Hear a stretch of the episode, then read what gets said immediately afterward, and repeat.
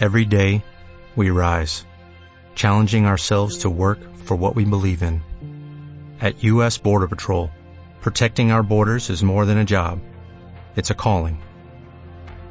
Agents answer the call, working together to keep our country and communities safe.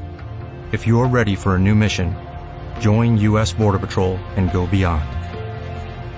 Learn more at cbp.gov/careers. Pues vamos a tratar básicamente dos temas. Eh, primero, la invitación para que nos acompañen. Es una convocatoria, un llamamiento, una invitación abierta a todos los ciudadanos para que nos acompañen el domingo. Vamos a cumplir un año de gobierno,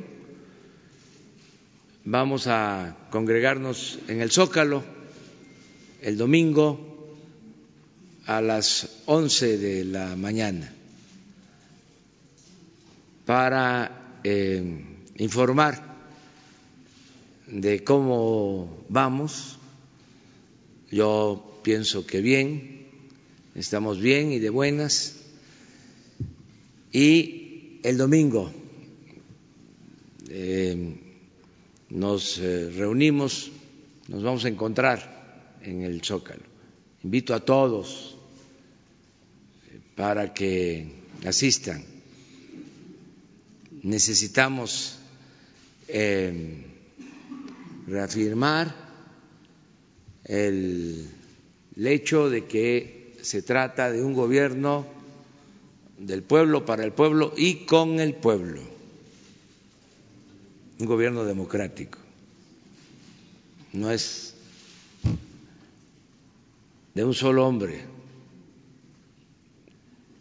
es un gobierno de millones de mexicanos, de mujeres y de hombres,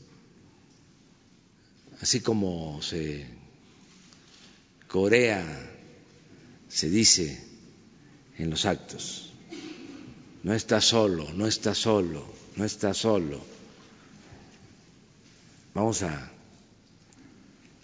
demostrar eso, que somos muchos. Ya no puedo decir lo de antes. No somos uno, no somos cien.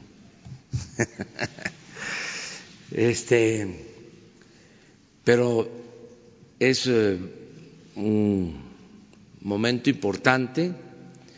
Además, vamos a, como lo digo en un video, vamos a tener oportunidad de vernos, de saludarnos, de abrazarnos, de estar juntos eh, en esto que es histórico, de llevar a cabo la cuarta transformación de la vida pública de México.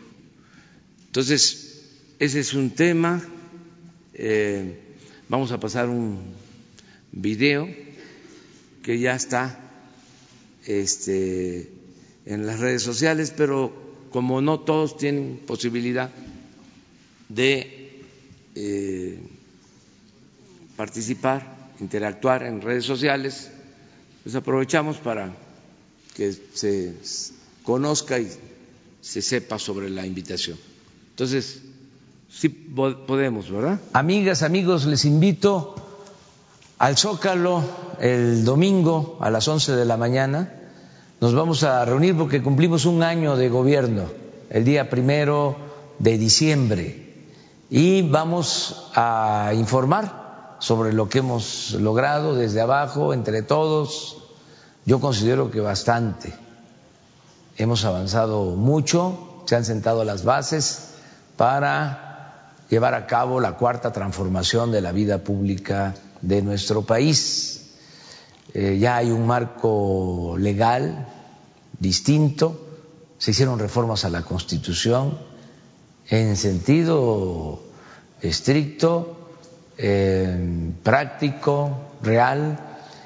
Ya hay una nueva Constitución que combate la corrupción, que promueve la justicia, que impulsa la democracia y ya en los hechos están llegando beneficios a todos. Ya puedo decir, les adelanto, de que en la mitad de los hogares del país, cuando menos, llega un programa de bienestar. En la mitad de todos los hogares, de todas las casas de México. Y en el caso de la gente más humilde, de la gente más pobre, de las comunidades indígenas, allí de cada diez casas, en nueve ya están recibiendo apoyos, programas de bienestar. Y pronto van a ser eh, las diez casas al cien por ciento porque estamos aplicando el criterio de atender a todos, de escuchar a todos, de respetar a todos, pero de darle preferencia a la gente humilde, por el bien de todos, primero los pobres. Y eso nos hace sentir muy satisfechos, muy contentos, estamos eh, muy tranquilos con nuestra conciencia porque estamos sirviéndole al pueblo y atendiendo de manera preferente, de manera especial a los más necesitados. Al final de cuentas eso es la justicia, darle más al que tiene menos. No puede haber trato igual entre desiguales. Pero no se trata solo de informar.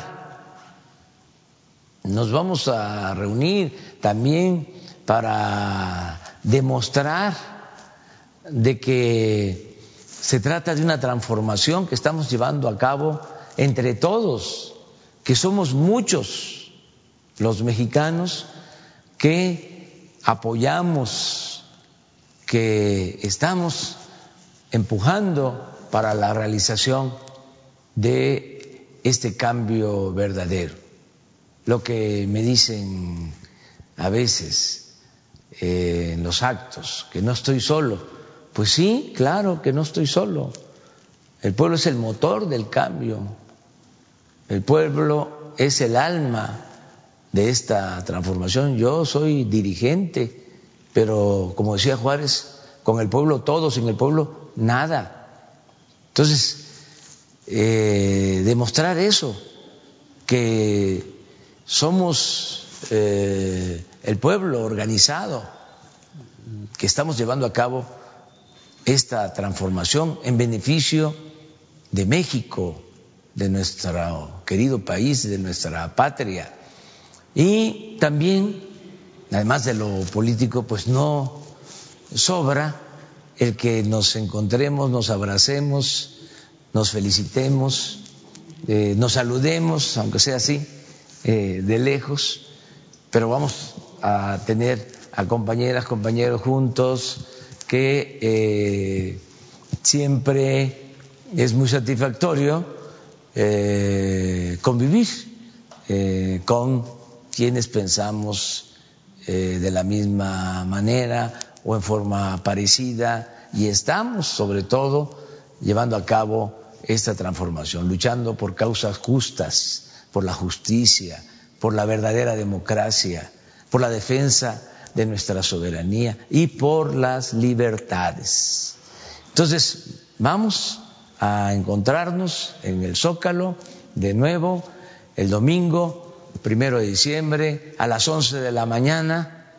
No sobra este, saber si hay cariño o no hay cariño.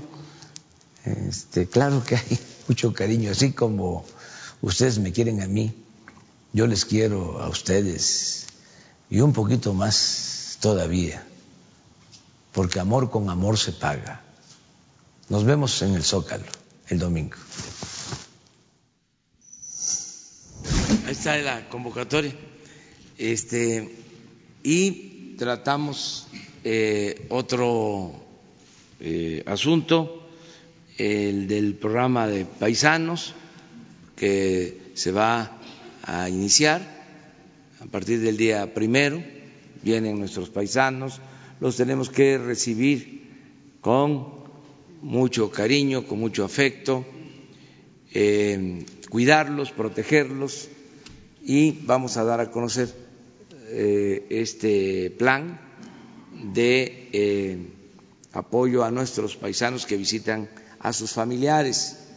Esos son los dos temas y luego abrimos para preguntas y respuestas. Con su permiso, señor presidente. Este, está en marcha el programa Paisano, Bienvenido a Casa, que esperamos que sea un mínimo de tres millones de connacionales que regresan a esta su patria, un máximo de tres, de tres millones ochocientos. Es un retorno, es bienvenido paisano con calor humano y en este video que vamos a, a exhibir sintetizadamente estamos este, dándoles a conocer cuáles son las acciones y cuál es el, el, principio fundamental de la colaboración para recibir a nuestros paisanos en esta su patria.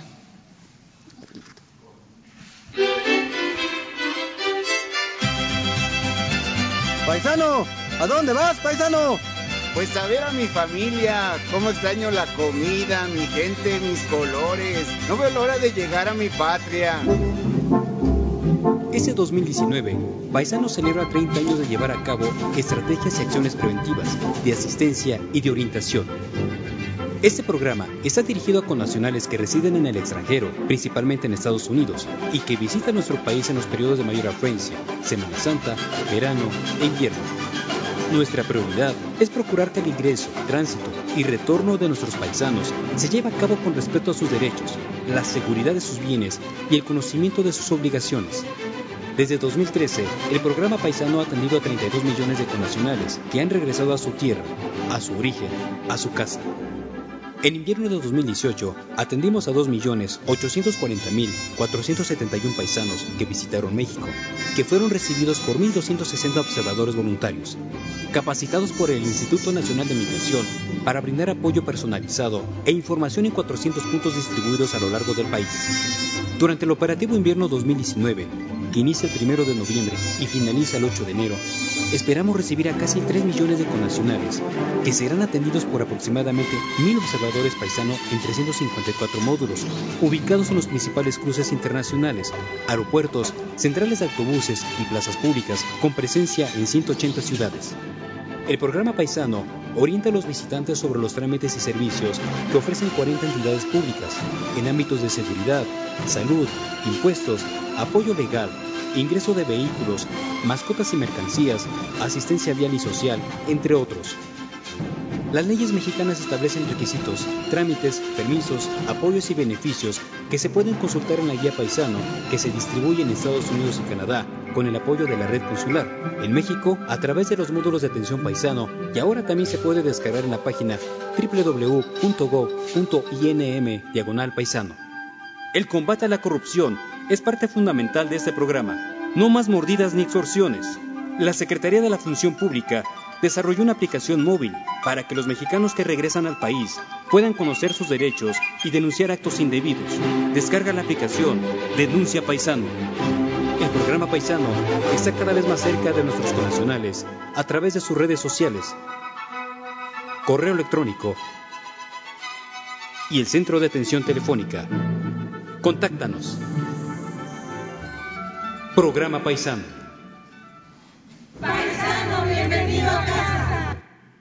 Instituto Nacional de Migración.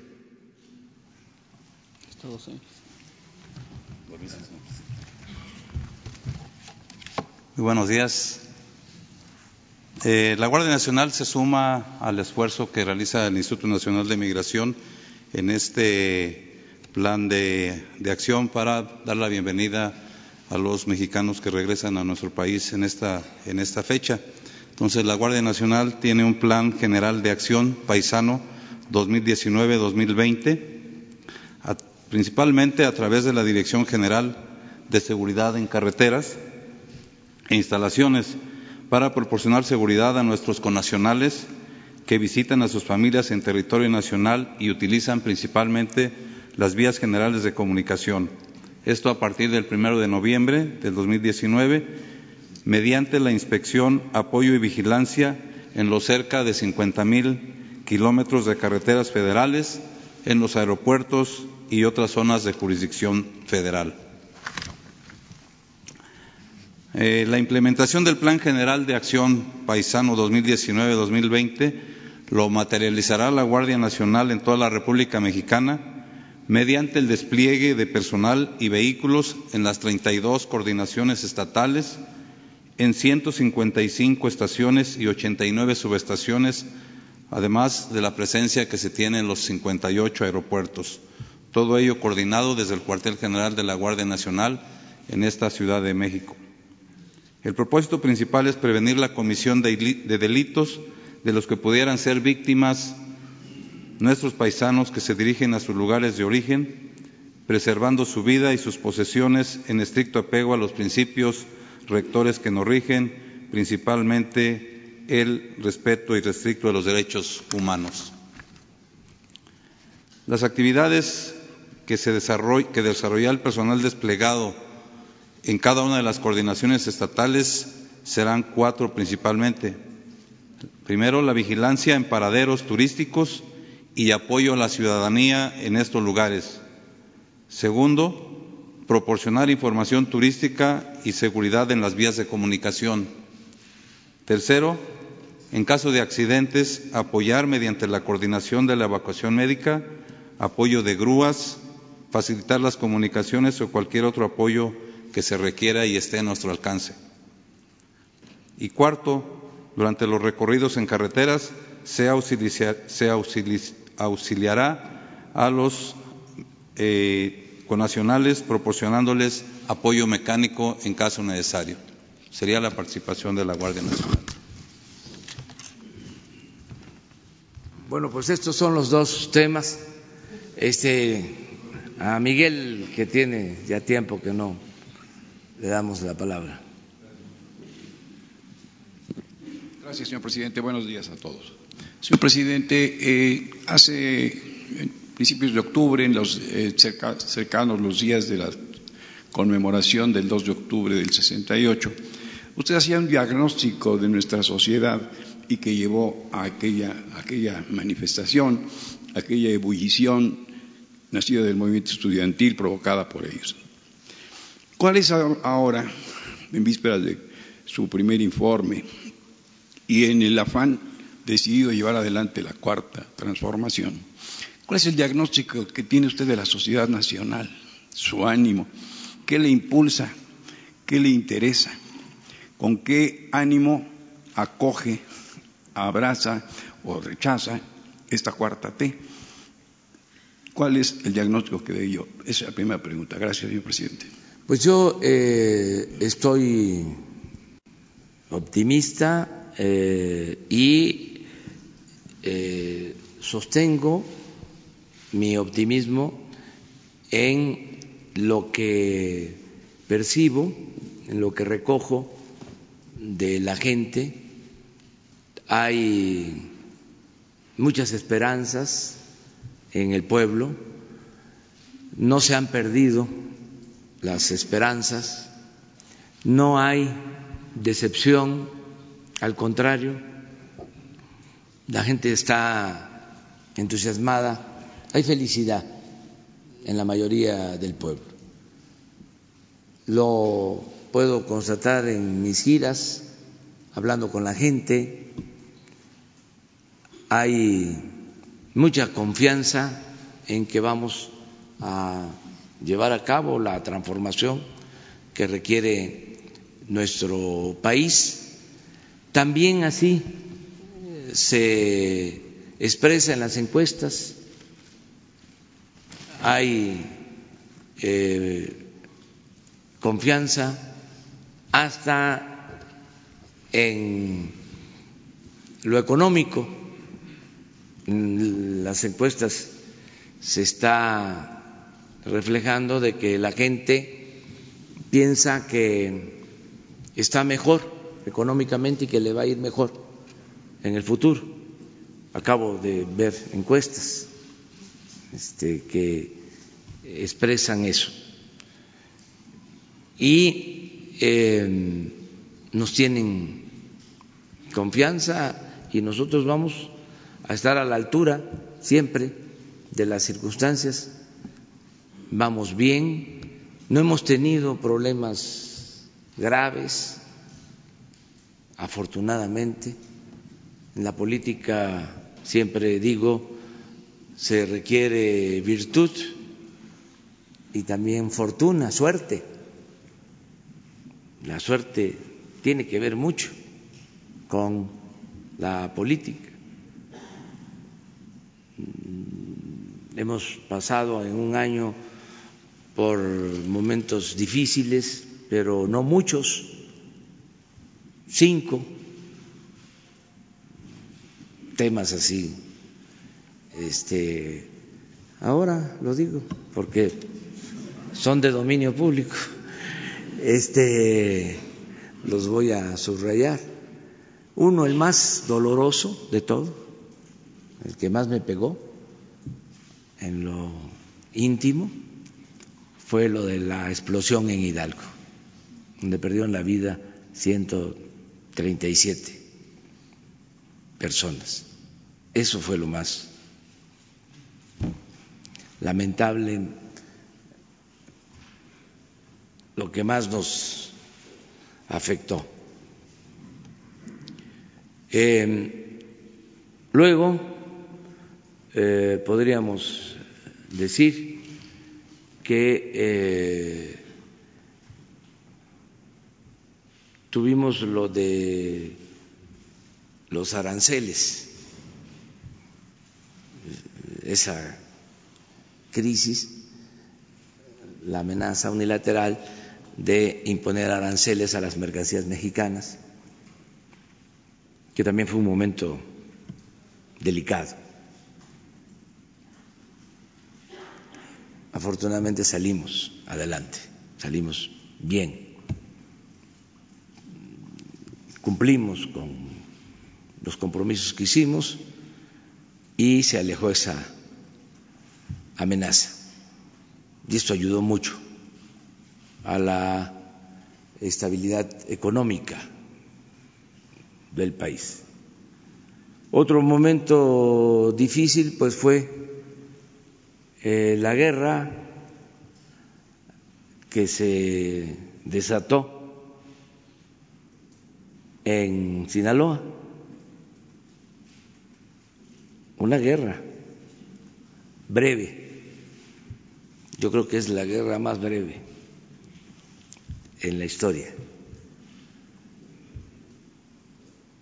Una guerra de cuatro horas. Fue también complicado, porque eh, tomamos decisiones en circunstancias difíciles, pero consideramos que fue lo adecuado, que se actuó bien. Algunos pensaron de otra manera y además respetamos a quienes eh, opinan distinto, pero lo más importante es cuidar la vida de las personas. Si no hubiésemos actuado como lo hicimos, hubiesen habido muchos muertos. Ese fue otro momento difícil. Eh, ¿Qué más? Ayúdenme ustedes. Ah, bueno, sí, ahora esta lamentable tragedia de la familia Levarón este, la pérdida de la vida de tres mujeres, seis niños, eso fue muy fuerte. Eh, y estamos actuando para esclarecer los hechos, para eh, que haya justicia. Estamos trabajando en eso y me falta uno. asesinados? Sí, desde luego. Bueno, podría ser también lo de la decisión que tomamos de eh, otorgar el asilo a Evo Morales. Eh, eso ya lo combino con la situación esta de los aranceles, va mezclado, va junto, y sí, en efecto, podría ser el asilo, eh, fue una decisión que se tomó, eh, creo que también oportuna, adecuada, apegada a nuestros principios de política exterior, de proteger a perseguidos políticos, de proteger a quienes son acosados y pueden ser eh, agredidos. Eh, la aplicación del derecho de asilo. Pues eso, en general, ahora, eh, asignaturas pendientes en el plan, el problema de la inseguridad, de la violencia, porque, lo he dicho, este, se dejó crecer mucho el problema, fue equivocada la estrategia que se aplicó, fue un error, más que un error, un crimen, el haber declarado la guerra al narcotráfico.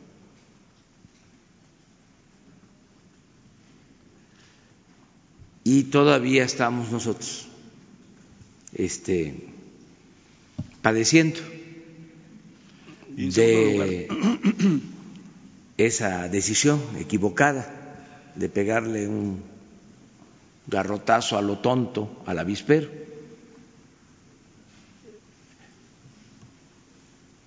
Porque sí tenemos responsabilidad, desde luego. Somos eh, responsables, pero no culpables. En segundo lugar, Eh, señor presidente. Esto es muy importante, Ajá. porque cuando llegamos ya estaban las bandas, ¿eh? no surgieron a partir del día primero de diciembre del año pasado, porque a veces se olvida eso.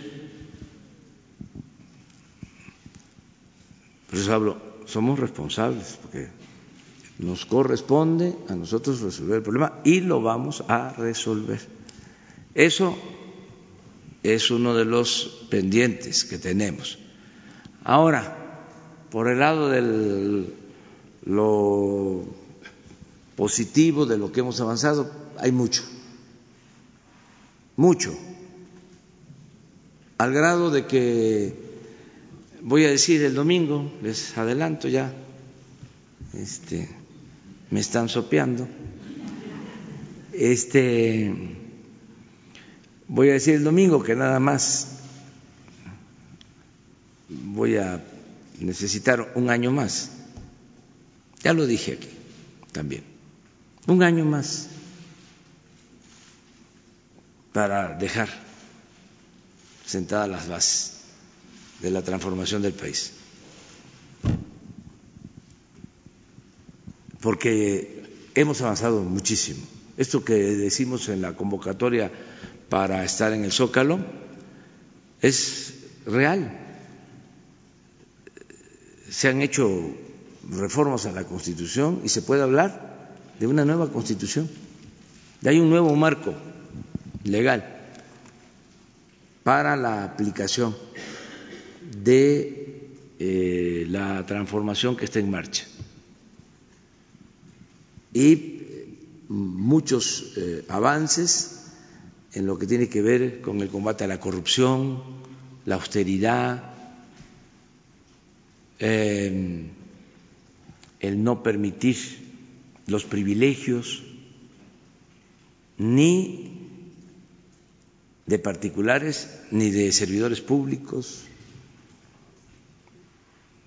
más democracia, revocación del mandato, el que se le hayan quitado los fueros al presidente para ser juzgado como cualquier otro ciudadano, el hacer a un lado la llamada reforma educativa que polarizaba, que confrontaba, la nueva ley de salud pública, salud para el bienestar, esto que estamos ahora proponiendo, elevar a rango constitucional el derecho a la salud, el derecho a la pensión a los adultos mayores, el derecho a la pensión a niñas, niños pobres con discapacidad y el derecho a que estudiantes pobres puedan recibir una beca para estudiar en todos los niveles de escolaridad, pero además, porque no solo es eh, un enunciado, no solo es que quede escrito en la Constitución, sino estamos proponiendo eh, en esta reforma el que nunca eh, se apruebe un presupuesto menor a lo anteriormente asignado a estos derechos. Es decir, va a quedar el principio en la Constitución y el compromiso de que siempre se cuente con presupuesto para que estos eh, derechos se conviertan en realidad. De modo que se ha avanzado bastante y muchas otras cosas. Ya vamos a informar el domingo. Y también le preguntaba, señor presidente, firmó usted hace unos días el pacto por la igualdad entre los hombres y las mujeres, sea luego el de la no violencia contra las mujeres. Pero ¿qué hacemos en el término de la educación y la formación? ¿Cuál es la responsabilidad de la casa, del hogar, de los padres para formar niños que desde ahí empiecen a respetarse, a estimarse y valorarse adecuadamente? ¿Qué hacia la infancia? ¿Cuál es la visión que tiene la cuarta transformación? Muchas gracias, señor presidente. Dos cosas. Eh, lo que es eh, educación formal, eh, uno de los cambios importantes que está por llevarse a cabo es el de la modificación de los contenidos en los libros de texto. Eso va a ser muy importante.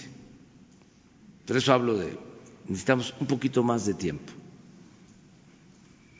eh, para que eh, en la educación formal se eh, fortalezcan valores culturales, morales, espirituales, eh, valores, civismo, ética, todo lo que en el periodo neoliberal se hizo a un lado. Exaltar los valores que tenemos los mexicanos, que además no hace falta implantar valores o importar valores. Ya los tenemos. Hay una gran reserva de valores culturales, morales, espirituales en el país. Lo que pasa que eso ha quedado eh, oculto, no ha sido puesto de relieve, no se ha exaltado al contrario, este, lo que prevaleció fue el querer hacer a un lado todos esos valores.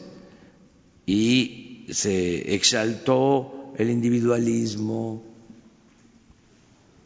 la codicia, lo material, el triunfar a toda costa, sin escrúpulos morales de ninguna índole, problemas serios de desintegración en las familias, descomposición social. Por eso no descartamos, y es algo que se está haciendo y de las cosas que vienen, lo de la constitución eh, moral la convocatoria a eh, reunirnos y elaborar una constitución moral, una constitución para em, fortalecer valores. Pero eso eh, es algo importante, Miguel, eh, toda la educación formal y todo lo que hacemos, todo lo que hacemos, la autoridad eh, debe de predicar con el ejemplo. Todos eh, ayudamos mucho en esto y la sociedad eh, está en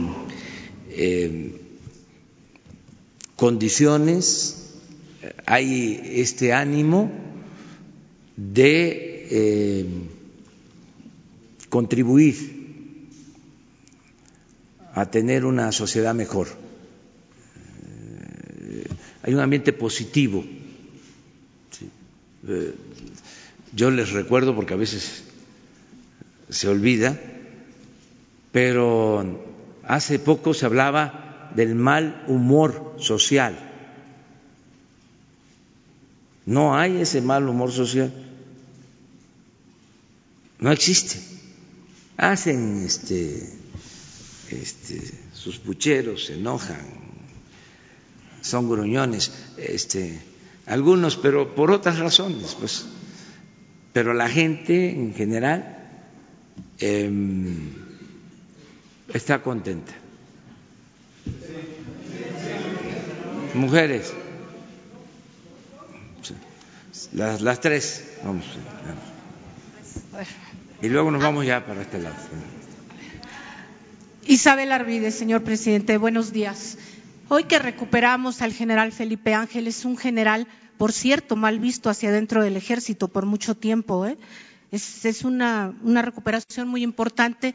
Es el general que además obedece al presidente este, Madero, incluso en contra de su formación militar, cuando le pide que no eh, sitúe, que no corte la luz, que no corte el suministro de alimentos a la ciudadela para poderlos este, vencer, cuando les dice que no lo ataque, que no ataque de una forma violenta, que no los mate, que no haya violencia. En ese, cuando Madero le dice también que tiene que ser un cirujano para utilizar la violencia. Es un presidente que no quiere violencia y un general que lo entiende perfectamente. Comienzan a hablar de la muerte, señor. Madero habla de una muerte que le hace mucho bien a la revolución, a lo que él piensa. Y años después, el general Ángeles, cuando está a punto de ser fusilado, vuelve a retomar eso. Yo le quiero preguntar, ¿qué opina usted de la muerte? ¿Cómo ve su muerte? Bueno, mejor te voy a responder eh, sobre mi admiración al general Ángeles por su lealtad al presidente Madero y por su humanismo. Cuando lo envían a combatir a los zapatistas, a Morelos, él eh, no hace lo que de manera brutal hacían otros generales que arrasaban los pueblos de Morelos en busca de zapatistas. Él siempre le dio un trato de respetuoso a los zapatistas. Por eso llegó el momento que lo hicieron a un lado y metieron a un general autoritario eh, que llegaba a los pueblos a, quemar las casas. No olvidemos que eh, en Morelos estuvo Huerta. Entonces, el General Ángel es una cosa totalmente diferente, distinta. Cuando está con Villa, hay una novela que les recomiendo, que eh, escribió un familiar de Maclovio Herrera. Es una muy buena novela sobre la familia Herrera de Parral, Chihuahua. Es una novela eh, o una historia novelada eh, donde se cuestiona a Villa, porque toda esta familia enfrentó a Villa y eh, casi todos perdieron la vida en ese enfrentamiento, en esas diferencias con Villa. Creo que se llama la novela La sangre al río. A ver si es así. Eh, y el autor, porque es muy buen trabajo de investigación eh, de un familiar de los Herrera. Y él cuenta de cómo cuando asesinan a el señor Herrera, al papá de Maclovio y a sus dos hijos, interviene Villa de manera directa. No voy a profundizar en el tema, pero fue fuerte, muy fuerte. Y al final eh, cuelgan al papá y a los dos hijos en los árboles del Panteón de Parral. Y es el general Felipe Ángeles el que ordena entregar los cuerpos a los familiares. Y eso lo cuentan este, en esta novela. Pero hay muchas otras cosas.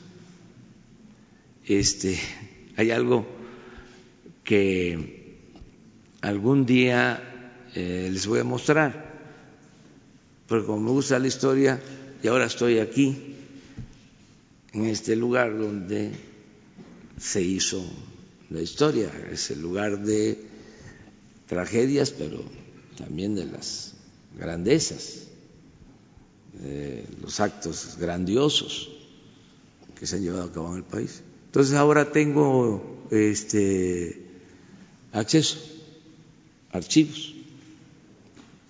Entonces tengo una carta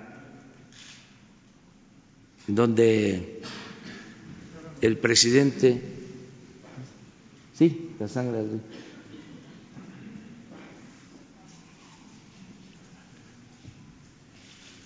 es aclarando eh, una novela eh, de una familia afectada por eh, Francisco Villa y por lo mismo es una visión que hay que este, ver con objetividad. pero es una buena novela y eh, tiene, me llamó la atención, entre otras cosas, lo que hace, el por qué acuden eh, eh, al general para pedirle que les entreguen los cuerpos de los Herrera, al general Felipe Ángeles. Bueno, les decía yo que hay un escrito del presidente Carranza, en donde se ordena eh, la detención de Francisco Villa y el inmediato fusilamiento.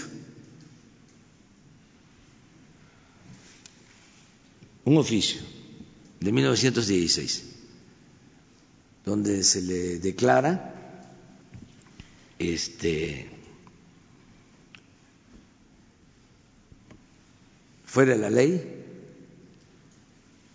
y se dice que el que lo detenga lo pase por las armas y solo lo identifique. Firmado por Venustiano Carranza. Aquí se tiene que saber en qué circunstancias se dan estos hechos, porque el presidente eh, Carranza, por otro lado, hizo cosas importantísimas.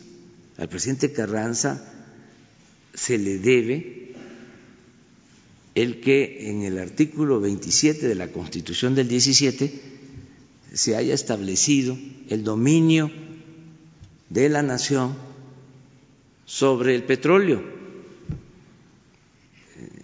Él nacionaliza el petróleo en la Constitución del 17. Sin eso no se hubiese podido llevar a cabo la expropiación en el 38. Entonces los claroscuros que se tienen en el gobierno, el presidente Carranza es también el que se enfrenta a Huerta, el único gobernador que se revela después del asesinato de Madero, es el que constituye el actual ejército, tiene otras cosas, eh, es el que promueve la abolición de la esclavitud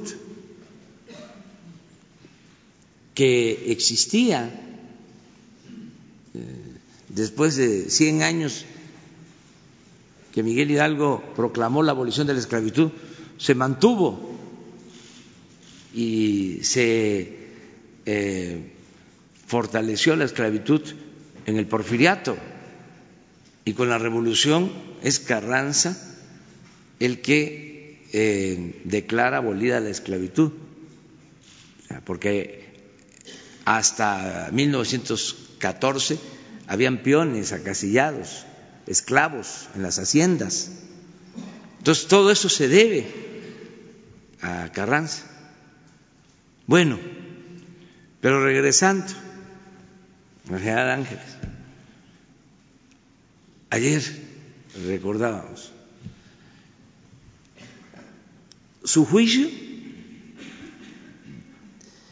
eh, de fusilamiento tiene que ver con el gobierno de Carranza. Era el presidente. ¿Y cómo termina el general Ángeles? Este, ¿Cuáles son sus últimas palabras? Entre otras cosas, deseándole al presidente Carranza que le fuera bien. ¿Para qué? le fuera bien a México.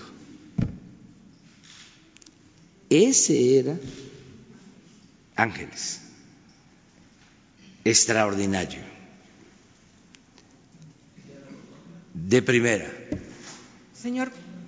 Sí, todo, pero por eso cuando eh, decidimos hacer el aeropuerto en Santa Lucía, este, hubieron otras propuestas yo respeto mucho la opinión de los mandos militares,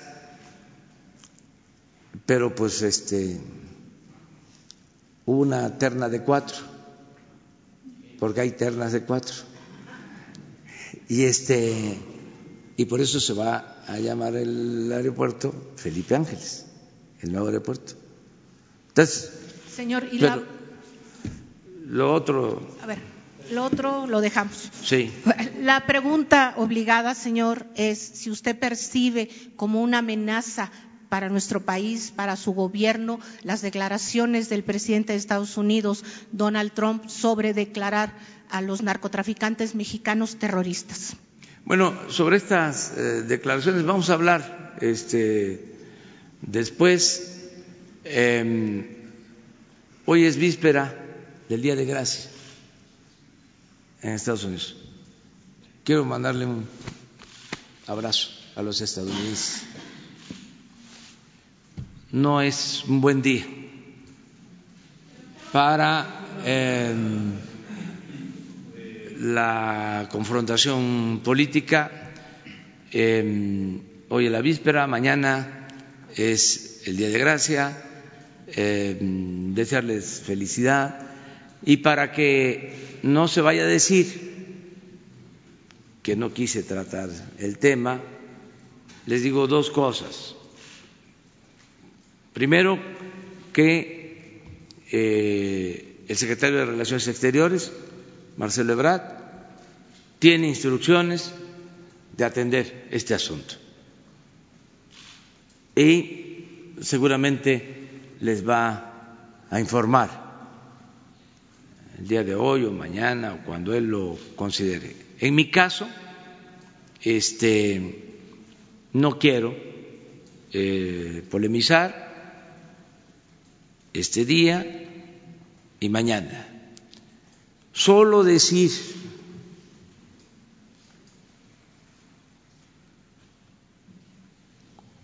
cooperación, sí.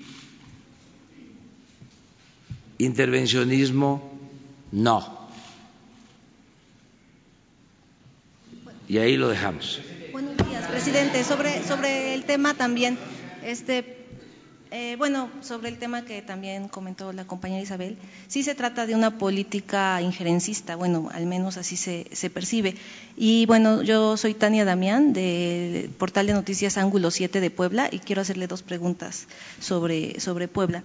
Este, bueno, la primera es que en los últimos años eh, universidades públicas han eh, usado recursos públicos de manera discrecional no todos, pero algunos, eh, sobre todo, bueno, y hacen alusión a la autonomía universitaria. No sé si eh, yo pienso que es una mala interpretación de esa, autonomía.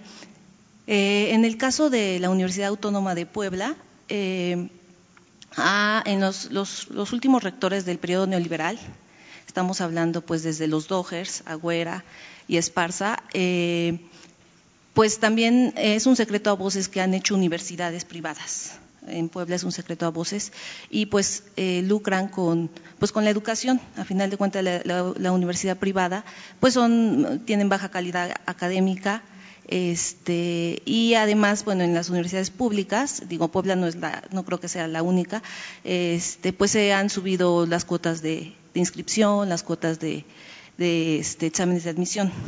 Entonces, ¿cuál es su opinión respecto a este tema? Este, pues el tema de las universidades públicas. Y la otra pregunta es, Puebla no, no aparece en el presupuesto, bueno, no tiene proyectos importantes en el presupuesto eh, de egresos de la Federación en el PEF ni en el Plan Nacional de Infraestructura con el sector privado.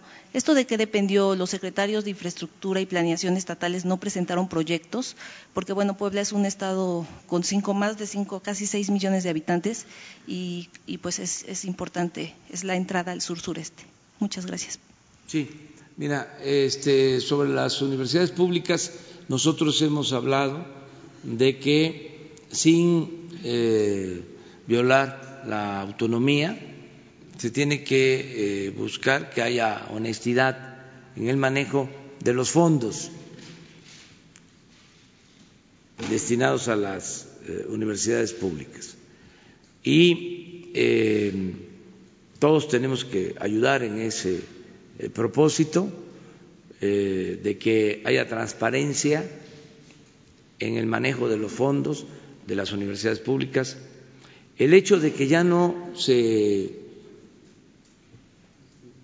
proteja a los eh, rectores, que no haya eh,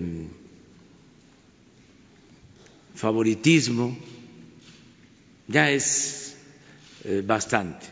Este gobierno no protege a quienes no actúan mm, con honestidad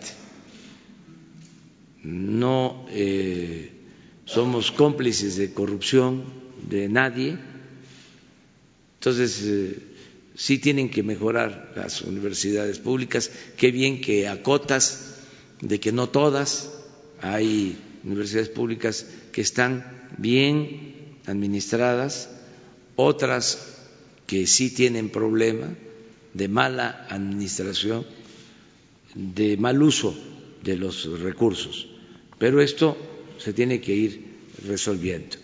Ya también les informo que no se da presupuesto a las universidades eh, de manera discrecional. Antes eh, se otorgaba presupuesto adicional, aún habiendo mala administración, eh, se pedía más presupuesto, incluso se amenazaba, había el chantaje de que se iba a cerrar la universidad, que no se tenía para pagar a los maestros y que había que dar más dinero. Y era un barril sin fondo. Eso ya no. Este, se termina, eh, la federación entrega eh, puntualmente los recursos que corresponden a las universidades, de conformidad con la ley y el presupuesto. Eso es lo que estamos llevando a cabo. En el caso de Puebla, tiene eh, atención especial Puebla, tiene muchos programas para el bienestar. Menciono dos. Fue el primer estado en eh, aceptar, eh, me refiero al gobernador Miguel Barbosa, fue el primer gobernador en aceptar el programa La escuela es nuestra. Y es el primer estado en donde ya se están entregando los fondos a las escuelas públicas, los presupuestos que corresponden a cada escuela pública. Ahí comenzamos. Y este se está eh, avanzando. Además, eh, se está apoyando a adultos mayores, a personas con discapacidad, el programa Sembrando Vida, el programa de los jóvenes, las becas, todo eso se está llevando a cabo en Puebla. Eh, es de los estados con más inversión para el bienestar. Voy a estar en Puebla el viernes voy eh, y les invitamos a ver el desarrollo de la industria militar, eh, porque eh, se está trasladando toda la industria militar a Puebla y es un complejo y es una inversión considerable. Este año de alrededor de 10 mil millones de pesos para Puebla. Esto es empleos, es bienestar. Eh, es el traslado de la fábrica de armas y se está contemplando también que otras fábricas del ejército se trasladen a Puebla. El viernes vamos a estar en Puebla. Eh, y se va a dar a conocer lo que significa este desarrollo mm, que se está llevando a cabo. Eso es lo que puedo comentarte. Presidente. Buenos días, ¿cómo se encuentra? Me presento, soy Jocelyn Gutiérrez de Político.mx para comentarle, el INEGI corrigió sus datos y ahora señala que en el primer trimestre del año México sí estuvo en recesión técnica. Para preguntarle qué opina sobre esto y si me permite realizar otra pregunta más, por favor. Pues que vamos bien en la economía general, porque ya no es solo eh, medir eh, un parámetro, lo que tiene que ver con crecimiento. Hay que tomar en cuenta empleo, que se está generando eh, se están generando empleos, que consideramos que suficientes, eh, es decir, que haya trabajo. Otro elemento importante es que están aumentando los salarios.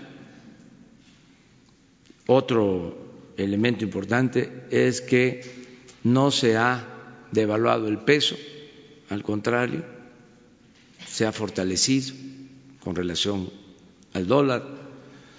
Otro elemento importante es que está creciendo el consumo. Eh, ¿Cómo es que crece el consumo si hay recesión? ¿Sí? Porque eh, se está invirtiendo más, le está llegando más apoyo a la gente, ya sea por lo que hace el gobierno con los programas de bienestar, como también el incremento en las remesas. Está aumentando la inversión extranjera como nunca, el comercio exterior. Entonces tenemos otros eh, indicadores, por eso eh, consideramos que eh, no hay el crecimiento que quisiéramos, pero hay una mejor distribución del ingreso, hay bienestar. Y va a ir poco a poco incrementándose el crecimiento de la economía. Y como segunda pregunta, presidente, retomando un poco lo que acaba de declarar sobre el presidente Trump, en su reunión que va a tener con los integrantes de la familia Levarón este 2 de diciembre, Mm, entonces no planea retomar su petición a Estados Unidos de que se clasifique los cárteles como terroristas? Vamos a esperar. Ya dije de que hoy es la víspera del Día de Gracia, mañana también. Vamos a esperar. No eh, vamos a tratar por ahora, en mi caso, este tema. Repito, eh, le mando un abrazo a todos los estadounidenses, porque para ellos es una fecha muy especial. Em, mi eh, felicitación, mi abrazo fraterno a los estadounidenses y no este, a la confrontación política y solo repito, cooperación, no intervencionismo. Pero no será importante, pronunciarse a Va a hablar, este, eh, si lo considera, el secretario de Relaciones, también eh, a veces eh, no se este, conocen los comunicados, pero ayer ya la Secretaría de Relaciones Exteriores emitió un comunicado inmediatamente después de esta declaración y eh, está viendo el tema. Eh, ¿Yo qué cosa puedo agregar más? Decirle a mi pueblo, decirle a los mexicanos de aquí y de allá que no hay nada que temer. ¿Y ya?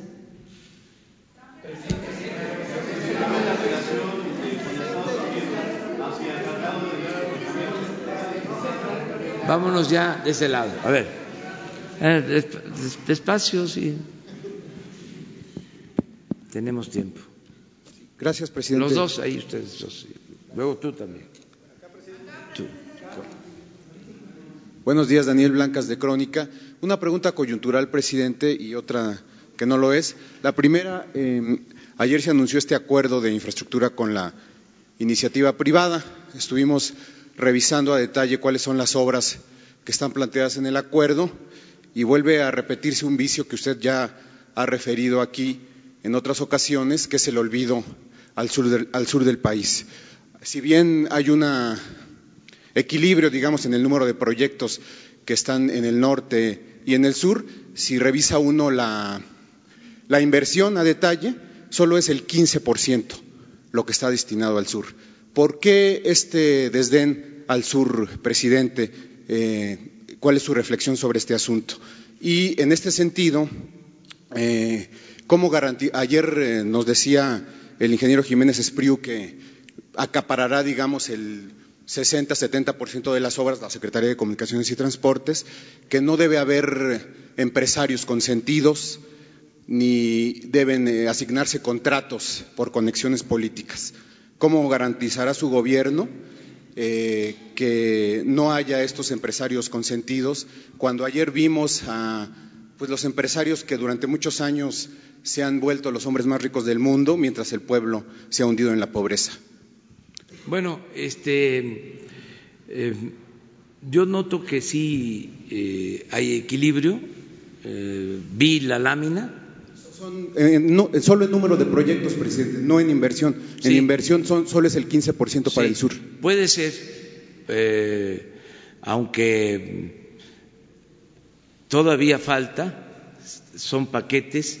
Lo de ayer es lo que tiene que ver con infraestructura. Viene, por ejemplo, en enero toda la propuesta sobre el sector energético.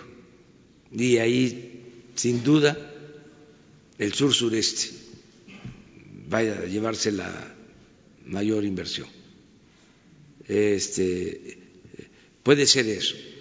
Y eh, no olvidemos que se trata de inversión privada. La inversión pública está más orientada al sur sureste, como nunca. La inversión pública pues eh, está destinada a eh, la explotación petrolera en el sureste. Porque una de las cosas que hacían mal los anteriores gobiernos, con todo respeto, es que la mitad de la inversión pública de Pemex la destinaban al norte y a las aguas profundas, cuando el petróleo está en tierra, en el sureste y en aguas someras. ¿Por qué actuaban así? Porque lo que prevalecía era la entrega de los contratos, no el producir petróleo, aunque parezca increíble. ¿eh? Iban sobre los contratos.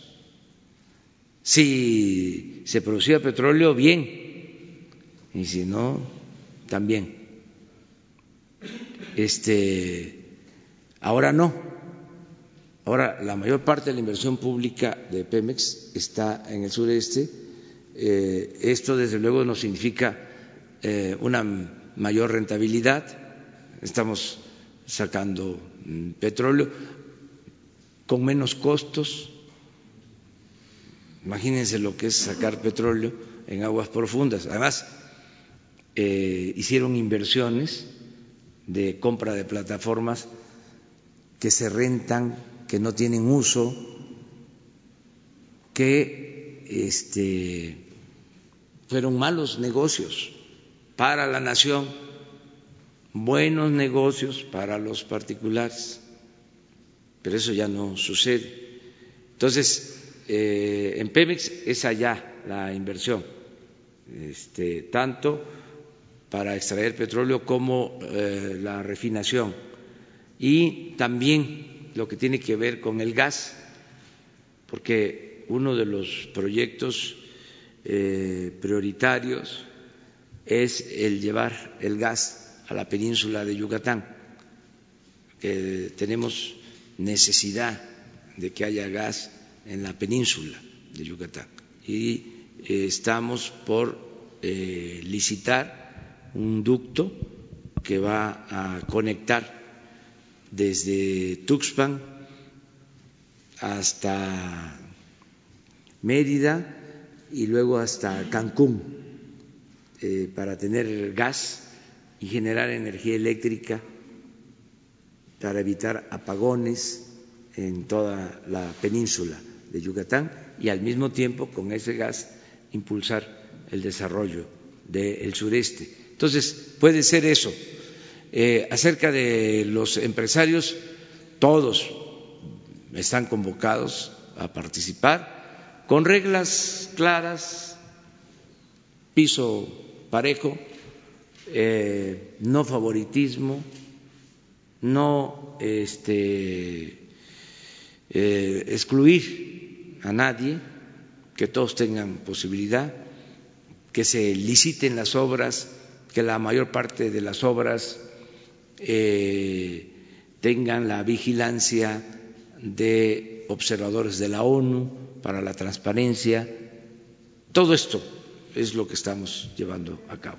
Y, la otra pregunta, presidente, si me lo permite, muchas gracias. Estuvimos revisando cuál es el procedimiento eh, de la repartición de ayuda, de eh, apoyos a la ciudadanía. Eh, usted ya lo ha referido, está entregando alrededor de 300 mil millones de pesos para la gente. Hay una situación ahí un poco complicada, presidente el 60%, es decir, 170 mil millones de pesos, están siendo eh, transitados o están siendo distribuidos en efectivo. Eh, solo hay 433 sucursales del Banco del Bienestar cuando usted ha referido que se requieren 13 mil. 13 mil. Mi pregunta es, eh, ¿cuánto tiene contemplado usted invertirle al Banco del Bienestar que entendemos que se hará cargo o, la meta es que el próximo año se hará cargo del 100% de estas distribuciones, si en el presupuesto, pues prácticamente el, presupuesto del banco es el mismo que, recibió en este 2019, el proyectado para 2020. Y eh, un dato más, eh, presidente, el, gobierno está gastando 15 mil millones de pesos en la distribución en efectivo y en la, digamos, en, esta, en esta entrega de apoyos. En ese sentido, este, ¿cuál es la apuesta y cuánto se va a invertir al banco? La apuesta es a tener lo más pronto posible el Banco de Bienestar, la infraestructura del Banco de Bienestar en eh, todas las regiones del país. Trece mil eh, sucursales o centros eh, integradores de servicio que van a tener como eje eh, la actividad bancaria, para decirlo como se hablaba antes. En la modernidad ahora se llama inclusión financiera. El que eh, haya un punto, un lugar, un sitio eh, en este caso un centro integrador, donde existe una sucursal o un cajero o eh, un sitio para que el beneficiario que tiene una tarjeta, sea adulto mayor, eh, becario, el campesino que recibe un apoyo, vaya ahí y saque su dinero este no, lo estamos resolviendo. Este, porque en efecto, tú estás bien informado. Eh, en el periodo neoliberal, eh, pues desaparecieron los bancos públicos. Solo quedó un banquito, Bansefin que yo creo que ni este, sabía la gente que existía. Y el Banco del Ejército, nada más.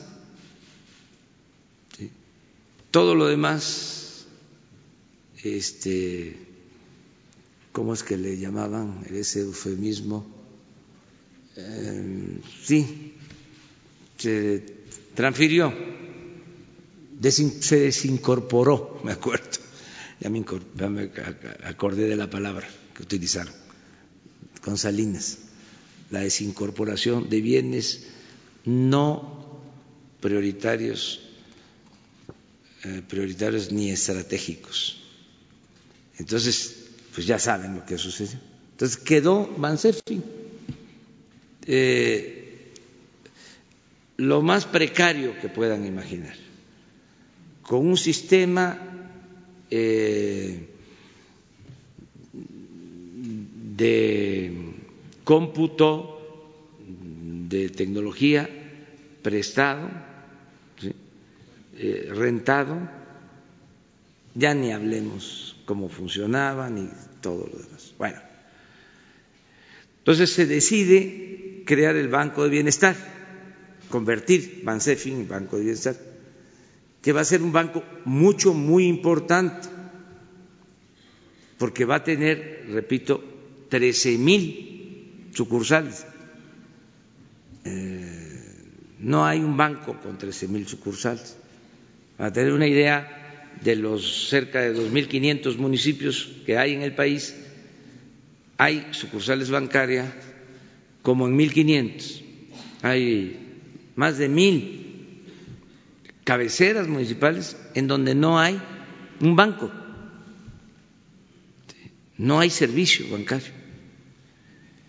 Entonces, nosotros tenemos que dispersar 300 mil millones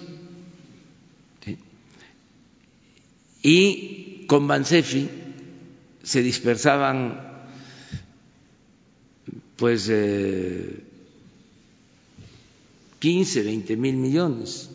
Ahora ha aumentado ya casi al 50% o sea, la dispersión con tarjetas.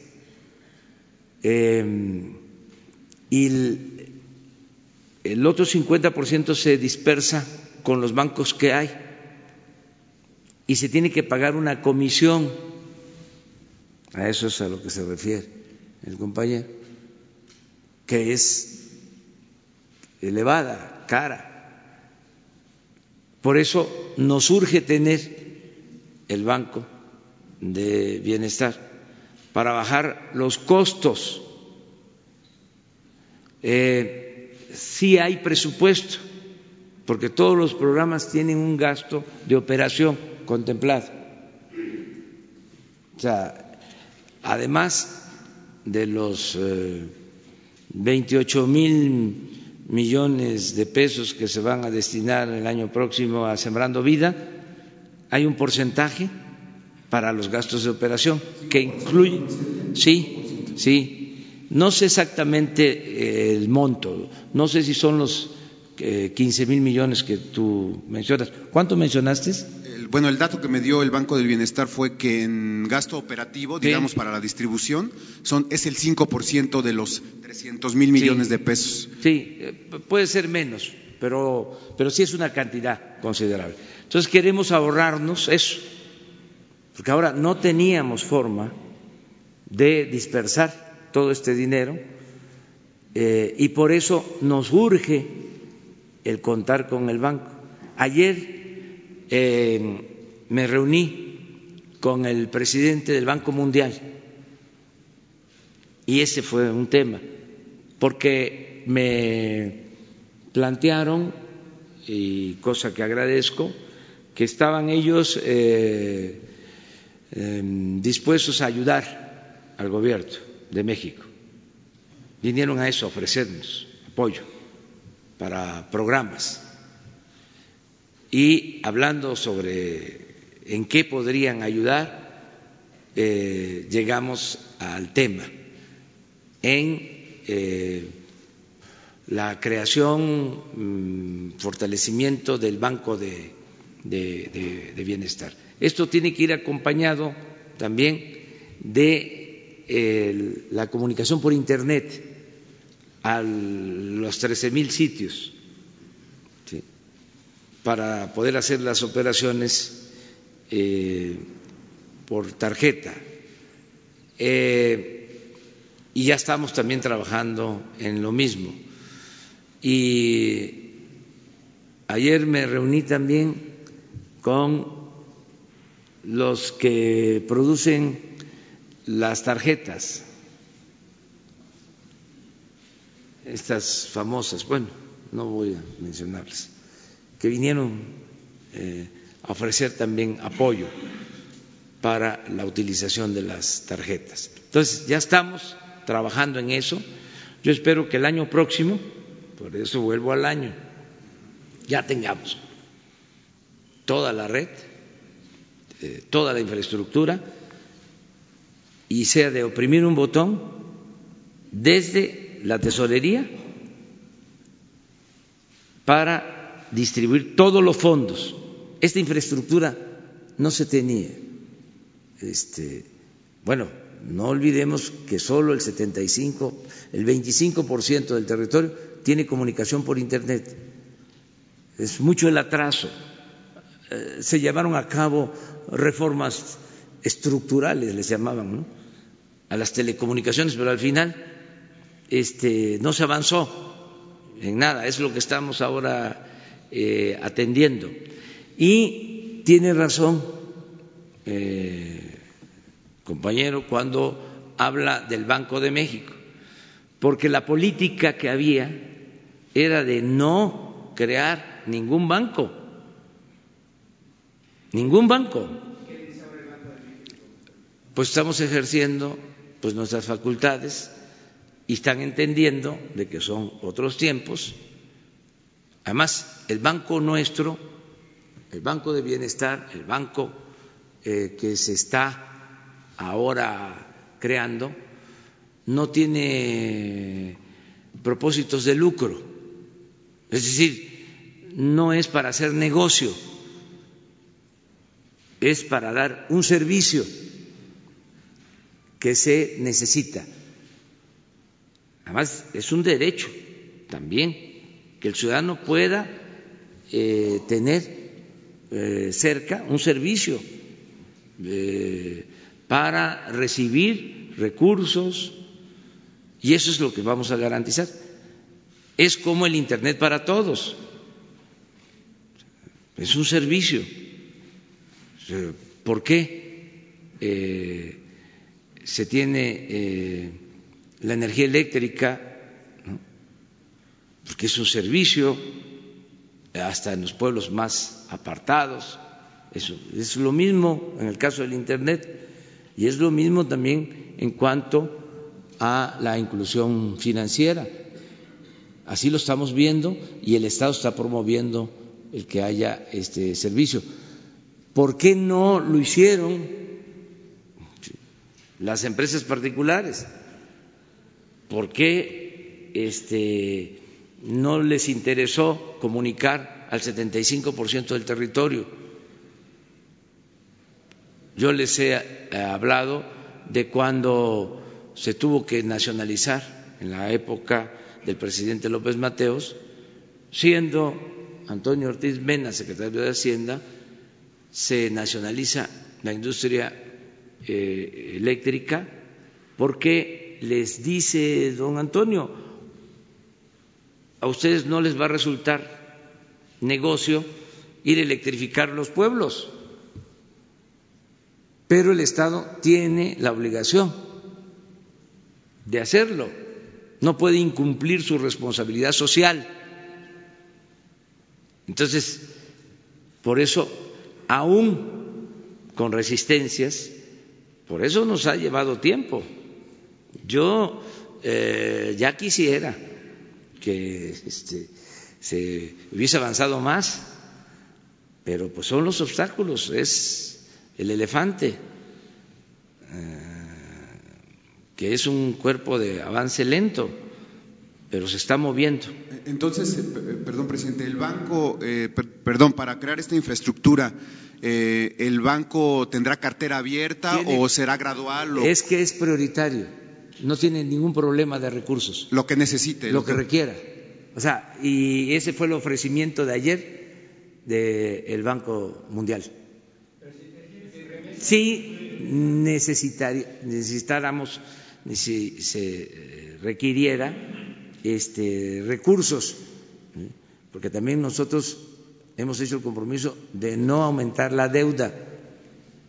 No vamos a, a, seguir endeudando al país. Eh, no va a crecer la deuda. Entonces, en los márgenes que tengamos, si se necesita, el Banco Mundial apoya. Y también en condiciones que sean favorables. O sea, este, pero eh, no es endeudar a México, ya eso ya no. Este, también de vez en cuando hay que recordarlo. Fox dejó una deuda de 1.7 billones, 1.7 billones. Calderón, 5.2 billones, la aumentó 200 por ciento. Y el licenciado Peña, 5, perdón, 10.2 billones. Entonces, ya no podemos seguir endeudando al país. Este año más de 700 mil millones nada más de pago de servicio de deuda. Aún este, habiendo necesidades, no podemos eh, seguir endeudando al país. Este año no va a crecer la deuda en términos reales y el año que viene tampoco. Eh, porque hay este, esta decisión de no seguir eh, endeudando al país. Remesas. Buenos días, presidente Marco Antonio Olvera del Diario Digital Bajo Palabra. En México eh, se recibieron 23.899.5 millones de dólares de remesas de sus ciudadanos residentes en el extranjero, principalmente en Estados Unidos, en los primeros ocho meses de este año, lo que equivale al 8.7% del mismo periodo del 2018. En ese sentido, presidente, el Banco de Santander, encabezado por Ana Botín, se, eh, se, comprometió a no cobrar eh, ninguna comisión por las remesas. Quisiera saber si el Banco del Bienestar va también a tomar esa opción de no cobrar comisión a las remesas que envían los migrantes y eso me congratula, pero no me congratula lo que le voy a decir ahora. Eh, la Secretaría de Relaciones Exteriores ha eliminado, no sé si usted está enterado, de que se eliminó una partida cuando los migrantes fallecen en Estados Unidos y muchos de ellos no logran pues, tener un capital para repatriar sus restos. Presidente, usted ha dicho que esos migrantes son héroes nacionales y están en el anonimato. ¿Se volverá a reencauzar ese, ese presupuesto para que esos migrantes, cuando fallecen, pues por lo menos hay que regresarlos a la patria, porque sirvieron como un sostén económico para el país, presidente? Bueno, te respondo eh, esto último de inmediato. Eh, este, no sé si se haya cancelado esta partida presupuestal, pero eh, si fue así, voy a dar instrucciones, las estoy dando ahora al secretario de Hacienda y de Relaciones Exteriores para que se mantenga este apoyo humanitario, en el caso de que se haya suspendido esa partida. Lo otro que me pregunta sobre las remesas. Eh, están creciendo mucho las remesas, en efecto, le agradecemos eh, infinitamente a nuestros paisanos su apoyo. Eh, esto demuestra lo que somos los mexicanos, de lo que estamos hechos los mexicanos, esta fraternidad. Cómo los que se van por necesidad, se buscan la vida en Estados Unidos y no se olvidan de sus familias, cómo mandan estos apoyos. Es un hecho ejemplar de fraternidad, de solidaridad, de eh, cómo se preocupan por sus familiares y se preocupan por México. Por eso, eh, nuestro reconocimiento permanente a nuestros paisanos. Eh, En marzo me reuní con Ana Botín, la presidenta de Santander, y hablamos sobre el tema de remesas y de las comisiones. Y ella ofreció que iban a llevar a cabo un programa para no cobrar las comisiones. Y ahora regresó y vino a informarme de que ya eh, se iba a iniciar este plan que tiene dos etapas, aprovecho para decirlo. Una, que es dinero de los que tienen cuentas en Santander, en Estados Unidos, tienen eh, sucursales de Santander en Estados Unidos y eh, que depositen sus remesas a bancos de Santander o a sucursales de Santander en México. No se cobra la comisión.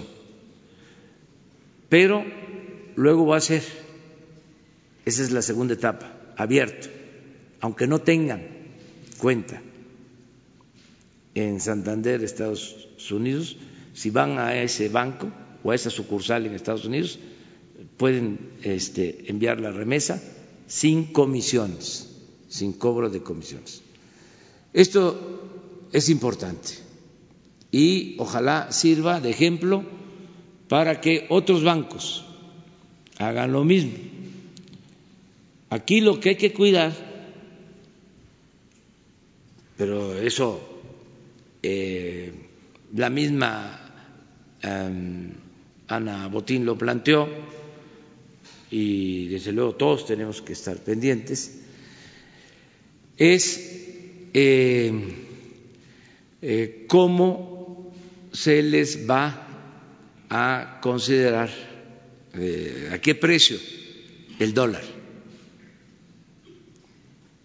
Porque puede ser, sí, la, fluctuación, este, puede ser que no haya comisión, pero que este, les estén dando menos por sus dólares.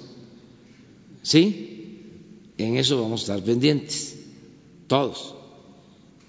Entonces, que también eso es eh, lo otro.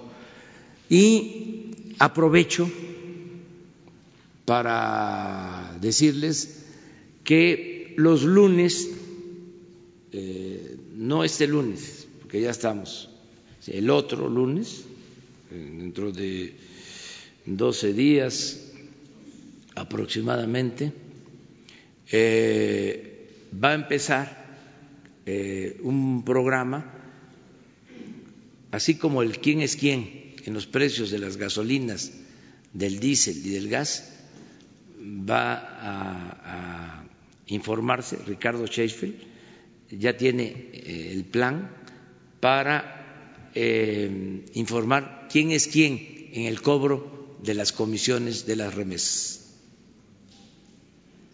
Aquí los lunes, de todos los bancos, este, quienes están cobrando más, quienes cobran menos, quienes no cobran, ya lo vamos a hacer los lunes eh, con ese propósito y desde luego el Banco de Bienestar pues tiene que este, ponerse al día en este asunto.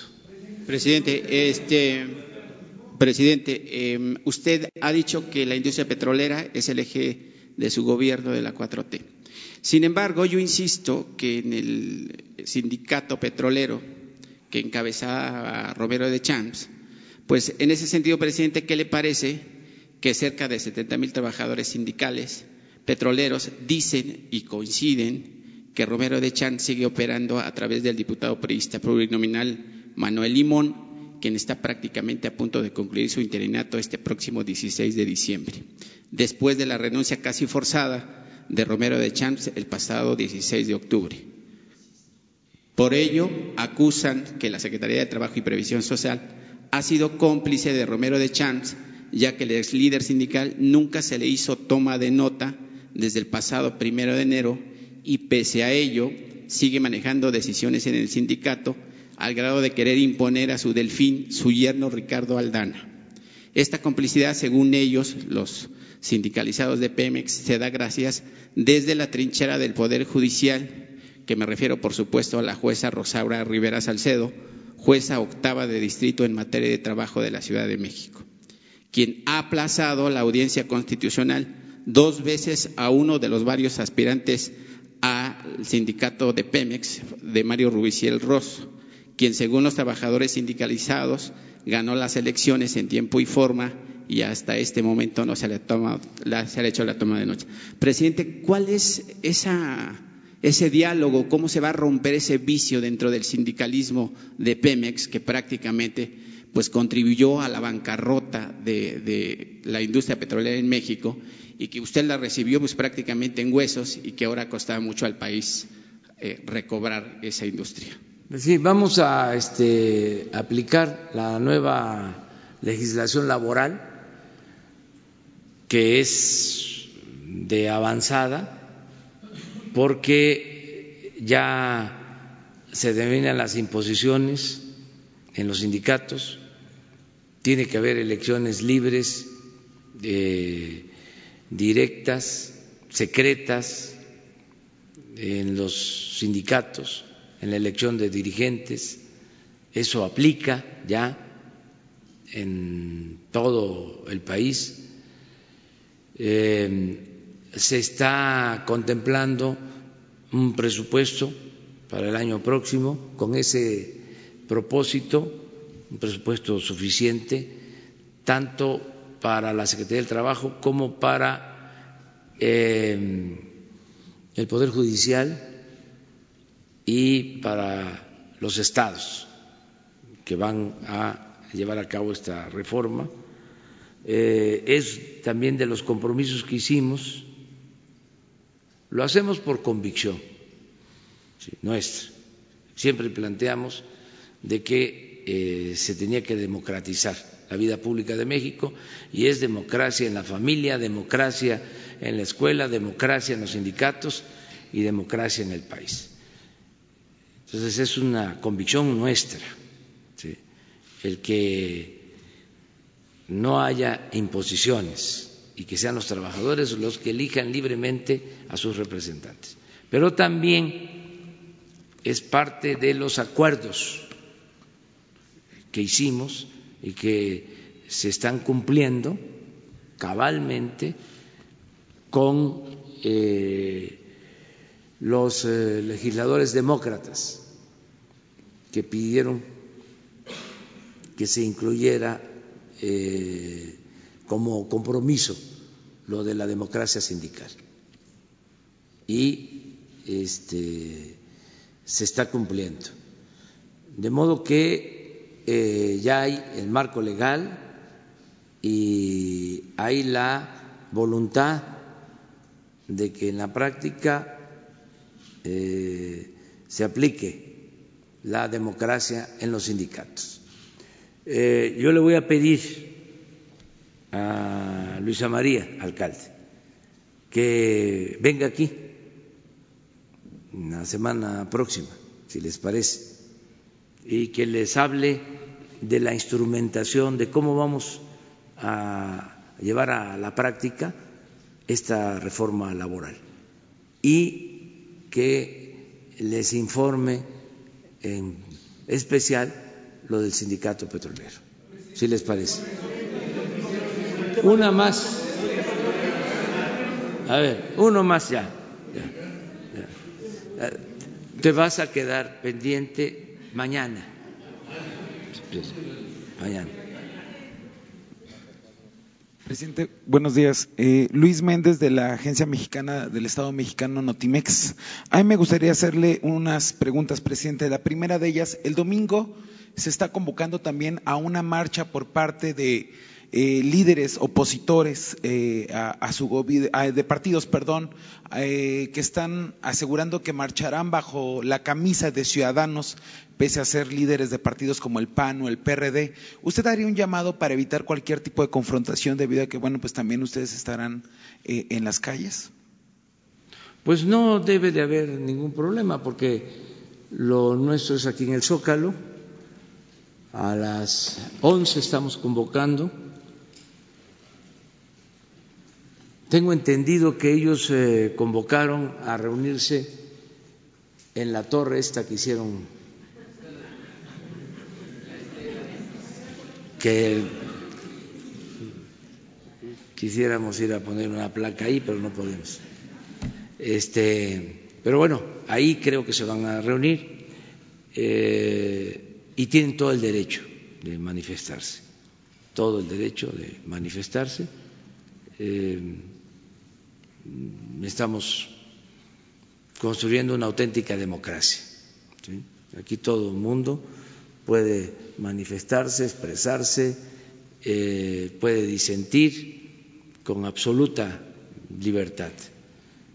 Lo único que pedimos siempre es que lo hagamos de manera pacífica, sin violencia, que sigamos el ejemplo de Gandhi, de Mandela, de Martin Luther King, de todos los luchadores más importantes que han habido en el mundo, que optaron por la no violencia. Y la verdad,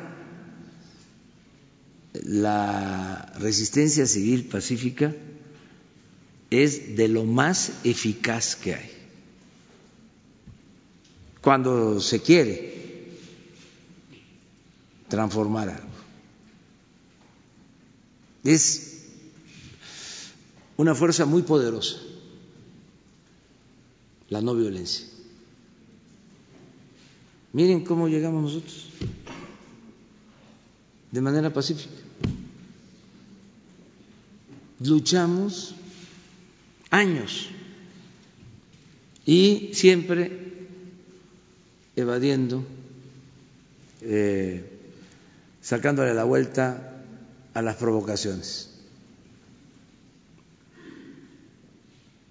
sin muertos, eh, sin afectar eh,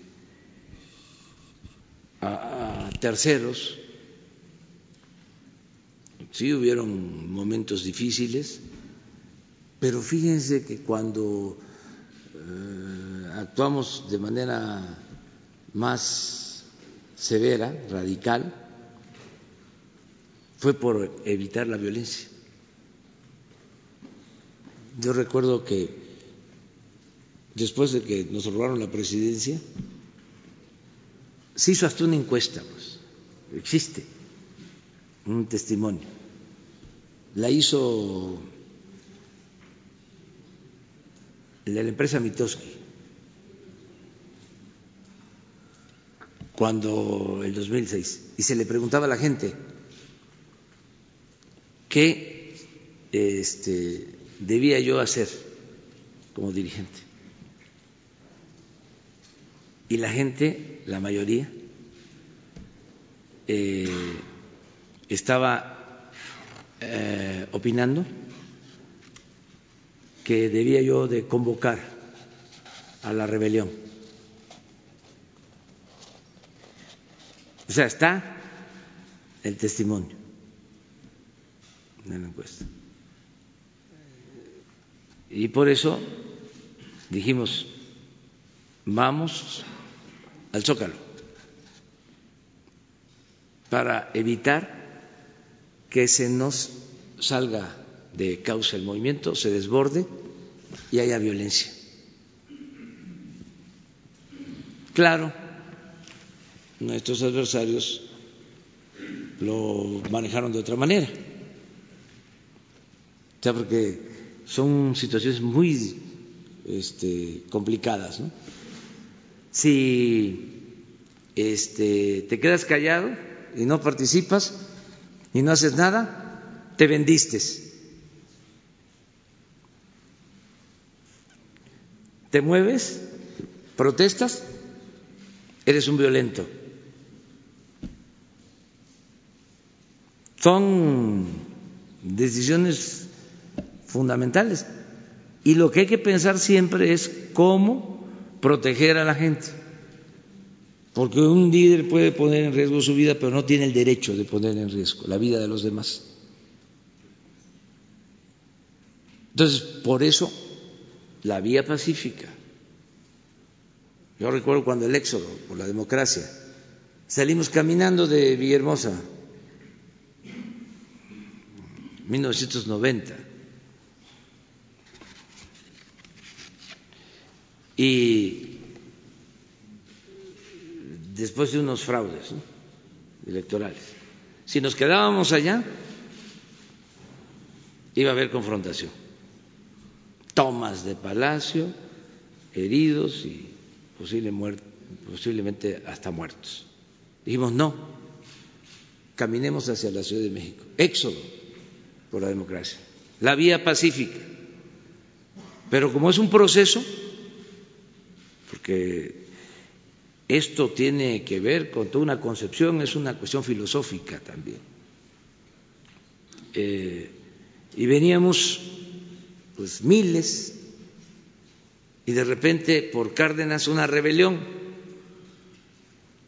en la misma manifestación porque ya llevábamos dos, tres días caminando y estaba lloviendo y esos primeros días son los más fuertes porque son las ampollas. Y entonces la rebelión es, no, ¿para qué vamos a ir hasta?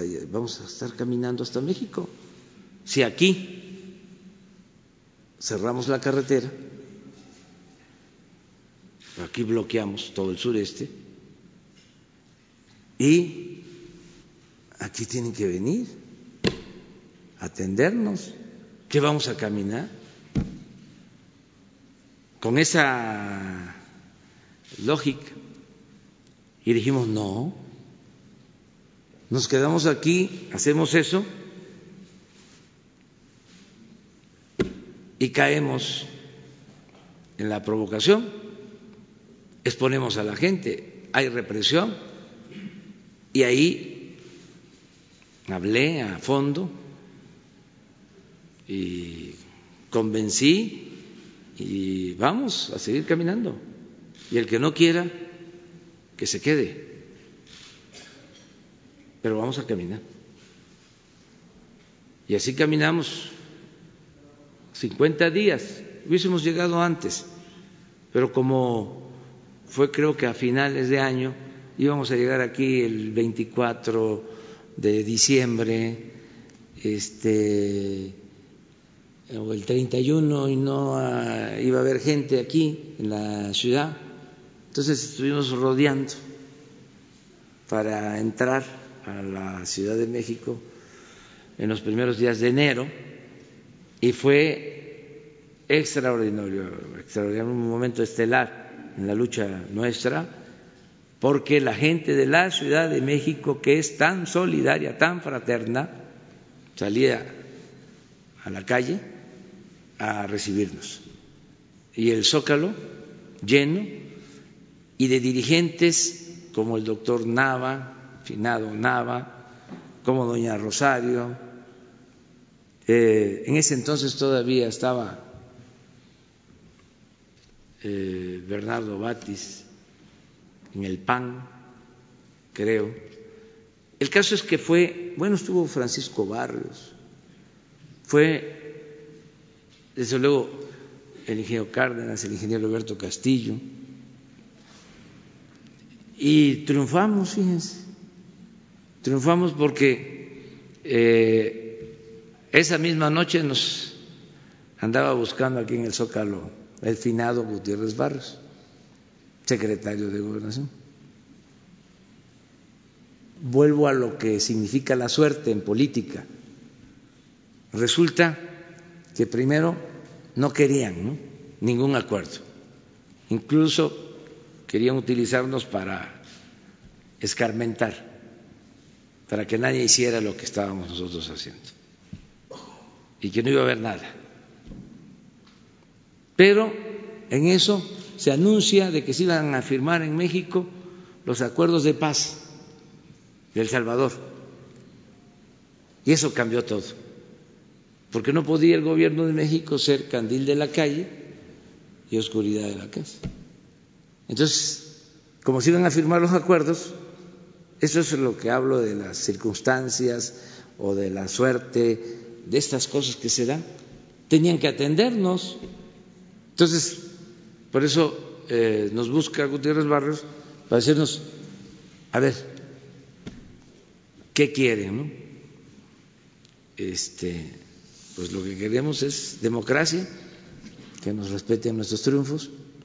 Y ahí, por primera vez, se ganó un municipio